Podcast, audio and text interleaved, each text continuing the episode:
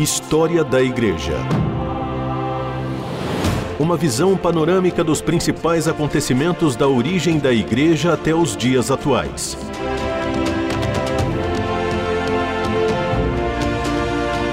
A apresentação do pastor e historiador Marcelo Santos. Olá, querido ouvinte, é um prazer estar com você mais uma vez. Eu sou o pastor Marcelo Santos e juntos nós vamos hoje continuar a trilhar os caminhos da história da igreja. Depois de conversarmos um pouco sobre a formação da igreja romana, né, da, da construção desse processo da igreja romana, da figura do papado, eu quero hoje conversar com você sobre a construção da teologia da igreja cristã. Uh, falando um pouquinho sobre as escolas teológicas e sobre os concílios ecumênicos da igreja que foram responsáveis por definir a teologia cristã e muito daquilo que nós cremos hoje como doutrina cristã. É interessante a gente observar, eu quero chamar a sua atenção nesse início de programa, para o fato de que uh, no início da história da igreja haviam duas escolas teológicas, haviam dois grandes centros de, de produção teológica que estavam no Oriente. Um ficava em Antioquia e outro em Alexandria. Antioquia tinha um papel muito importante porque tinha sido lá uh, o local, segundo dizem as escrituras, que os seguidores do caminho foram pela primeira vez chamados de cristãos. Antioquia é o berço de missões dentro do cristianismo. E Alexandria tinha uma importância, por sua vez, por conta da sua influência helênica, da cultura grega, e grande parte da produção teológica vinha da cidade de Alexandria. Uma outra questão que vale a pena a gente entender nesse tempo de construção teológica é que, a essa altura, pelo menos no primeiro momento, ah, o imperador romano era quem tinha a última palavra também ah, em questões de doutrina. E, obviamente, isso vai gerar grandes conflitos teológicos. Interessante observar algumas diferenças, né, algumas características entre a escola de Alexandria e a escola de Antioquia. Elas eram uh, os dois marcos, os dois referenciais, os dois extremos da produção teológica, do pensamento teológico na origem da igreja cristã. E tinham características bastante diferentes. Por exemplo, a escola de Alexandria ela fazia uma interpretação da fé à luz da tradição platônica, da filosofia, uh, daquilo que Platão dizia, ela também uh, tinha como objetivo a busca de verdades eternas. O foco dela, dessa escola de Alexandria, estava na divindade de Jesus. Né? Quando trabalhavam na questão de Jesus, o foco da, da, do estudo teológico, da busca teológica, era sempre na divindade de Jesus. Para a escola de Alexandria, a Bíblia era um conjunto de alegorias e a ênfase dela estava sempre na divindade de Jesus Cristo.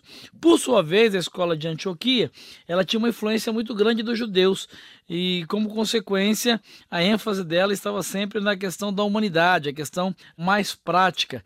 Eles sempre trabalhavam eh, e buscavam um sentido literal histórico das escrituras. Nós conversamos já lá num dos primeiros programas sobre a questão do Jesus histórico, tem uma grande influência da escola de Antioquia.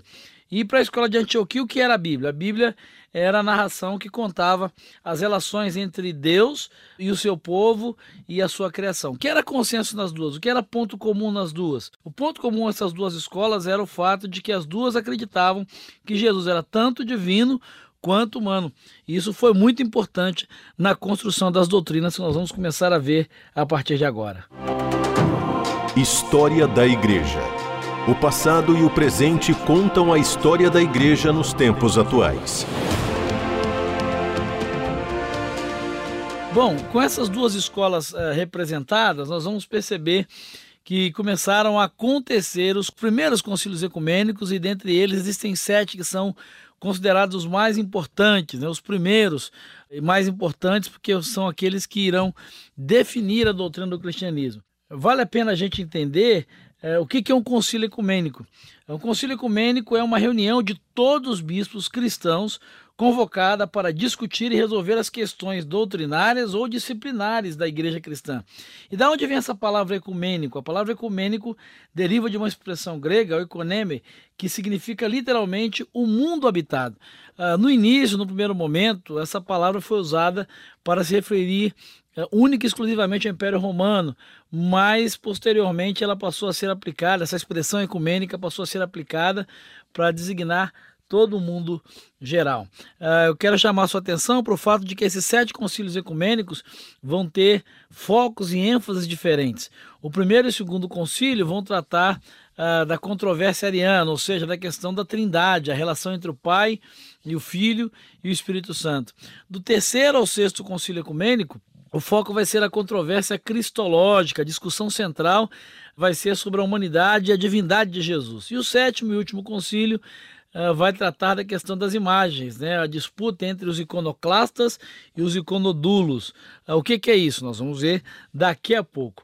Uh, os reformadores que vieram depois, né, pensando e refletindo sobre esses sete concílios ecumênicos, a maior parte desses reformadores vai aceitar os quatro primeiros concílios ecumênicos ou as decisões dos quatro primeiros concílios e algumas igrejas surgidas depois da reforma vão aceitar os sete concílios ecumênicos e as suas definições e as suas doutrinas. Mas vamos lá, vamos conhecer um pouco mais a fundo esses concílios sobre o que, é que eles vão falar. O primeiro deles é o concílio de Nicéia, que acontece no ano 325 da era cristã. O assunto, o tema desse concílio foi a natureza de Cristo dentro da Trindade. Os principais personagens que a gente pode destacar são Ário, de Alexandria, uh, Alexandre, de Alexandria, e Eusébio, da região da Nicomédia.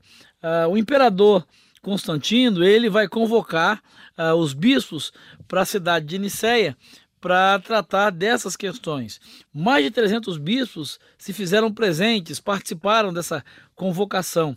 E a questão era que o credo oferecido por Eusébio de Cesareia acabou sendo ah, rejeitado. Então se escreveu o credo de Nicéia, ou seja, a declaração, a confissão doutrinária de Nicéia, com as declarações que Jesus teria sido gerado e não feito consubstancial com o Pai. Foram rejeitadas algumas frases arianas, tais como havia o tempo quando Jesus não era Deus, ou então que Jesus era feito do que não era. O que era interessante, o que é interessante nesse concílio é essa definição que aqueles que não aceitaram essa fórmula do Concílio de Nicéia acabaram sendo exilados aos poucos, porque o objetivo do, do imperador nesse primeiro momento era a unidade eclesiástica. História da Igreja. Personagens e processos históricos para compreender o presente a partir da experiência do passado. O segundo concílio que vai chamar bastante atenção e que vale a pena a gente conhecer é o concílio de Constantinopla, que acontece no ano 381. Ah, o assunto, o tema principal foi o modo em que a humanidade e a divindade se relacionavam em Jesus Cristo e ele vai deixar muito claro um concílio que havia entre a escola de Alexandria e a escola de Antioquia. Os personagens principais que a gente pode destacar são Apolinário, que era bispo de Laodiceia na Síria. Ele vai afirmar que Jesus teve corpo e alma humanos, mas que ele não tinha um espírito ou uma mente humana. Uh, no lugar do espírito, segundo ele, estava do espírito humano, né, da mente humana, estava o Logos. Desse jeito, Apolinário procurava destacar a unidade de Jesus e não a dualidade, pois, segundo ele, não existiriam dois filhos de Deus. Do outro lado, Damário, que era bispo de Roma, e Gregório de Nazianzo, um dos grandes uh, líderes capadócios da região da Capadócia, eles argumentaram que Deus salva o homem na sua totalidade, corpo, alma e espírito. Na sua encarnação, segundo eles, Cristo juntou-se ao espírito humano para salvá-lo. Sem tal união, o espírito do homem não seria salvo. Desse jeito, destaca-se mais a dualidade de Cristo, o espírito humano e o espírito divino. Qual é a conclusão desse concílio? Qual, qual a solução que se chega? Houve vários sínodos, né, vários encontros menores dentro desse concílio que se pronunciaram contra o apolinarianismo e esse foi condenado uh, por fim uh, no final desse segundo concílio ecumênico de Constantinopla. Esse concílio também vai reafirmar as decisões de Nicéia contra o arianismo. Um terceiro concílio que vale a pena a gente uh, entender é o concílio de Éfeso, que acontece no ano 421 da era cristã. O tema dele, ou a temática que vai ser abordada nesse concílio, era a respeito uh, do modo em que a humanidade e a divindade de Jesus Cristo se relacionam. Qual foi a maneira de Jesus Cristo vir ao mundo e qual foi a sua natureza na sua encarnação.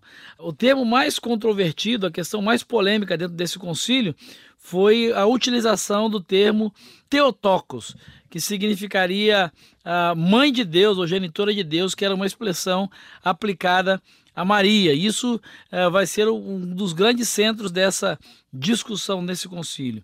Eh, dentro desse concílio, vale a pena destacar a participação de Nestor e Anastácio de Constantinopla, uh, Diodoro de Tarso, Teodoro de Motsuestia. Eles vão ensinar a plenitude da natureza humana em Cristo, como sempre foi o ensino da escola de Antioquia. Nestor ele afirmou a presença em Cristo de duas pessoas e não somente de duas naturezas.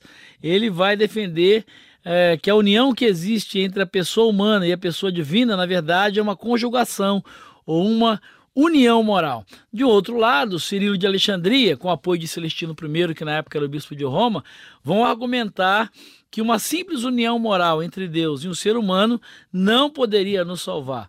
Né? Cirilo era muito ciumento, ele tinha uma, uma ambição inescrupulosa e queria abalar os patriarcados de Antioquia e Constantinopla. Como é que essa história chega ao fim? Né, o concílio ecumênico é convocado pelo imperador e esse concílio uh, vai ser liderado por Cirilo e dominado pelos bispos do Egito. Ele vai condenar e depor uh, Nestor. E em julho desse ano, João de Antioquia, com seus seguidores, condenaram e depuseram Cirilo e os seus seguidores. Uh, em agosto, os legados papais juntaram-se a Cirilo, seus bispos, e declararam deposto não somente Nestor, mas também a João. Você vê que é uma grande confusão.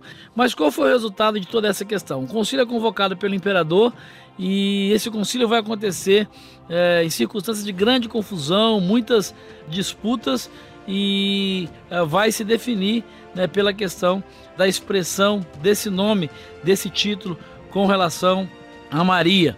Mas isto é uma outra história que nós vamos conversar e discutir no próximo programa, através de outros concílios que vão uh, investir e vão estudar todas essas questões. Eu te encontro lá, um grande abraço e que Jesus te abençoe. História da Igreja. Uma visão panorâmica dos principais acontecimentos da origem da Igreja até os dias atuais. Produção e apresentação Pastor Marcelo Santos. Realização Transmundial.